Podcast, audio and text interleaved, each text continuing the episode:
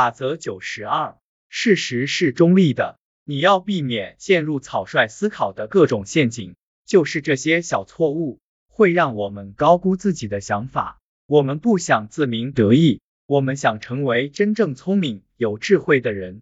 我们希望自己能发现这些陷阱，在自己落入陷阱前想办法规避。我在法则七十六中讲过，最严重的思维错误之一。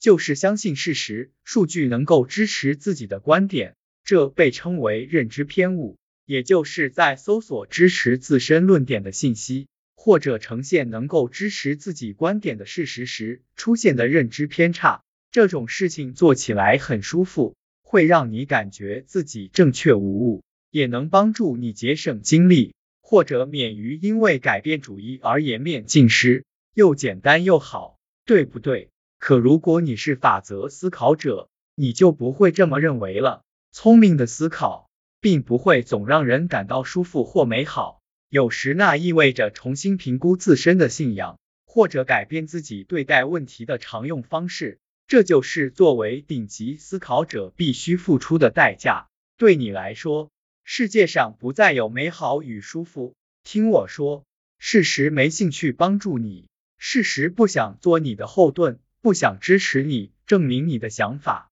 他们只是事实，好吗？有时他们只是恰好支持你的观点，有时他们也会驳斥你的观点，这就是事实。你要做的就是不带偏见地了解事实的真正含义，因为事实并不会主动做出什么倾向性的表达，那不是他们的工作。假设我调查了一千个人，询问他们最喜欢哪种狗。假设最多的人百分之八投票选择了拉布拉多，这是事实，是我想象的事实。这个事实并没有试图对你说什么，他们只是事实。得知更多的人喜欢这种狗，一个拉布拉多爱好者会感到开心，但并不会感到特别意外。他们向来就是这么想的。拉布拉多肯定是最好的，但其他人又是什么情况呢？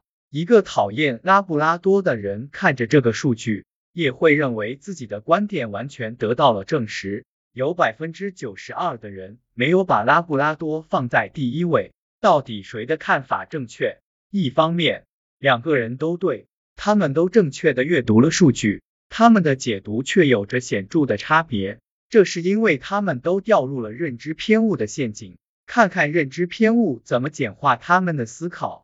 他们不需要了解自己的认知是否有错，没有必要反思其他人是否认同他们对拉布拉多的看法，也不会在其他拉布拉多爱好者面前丢脸，或者讨厌拉布拉多的人。没错，也包括他们。听着，想了解真相，你就需要质疑自己对事实的解读，审查自身的思考过程。也许过程并不总让人开心。但这是你必须要做的事。聪明的思考并不会总让人感到舒服或美好，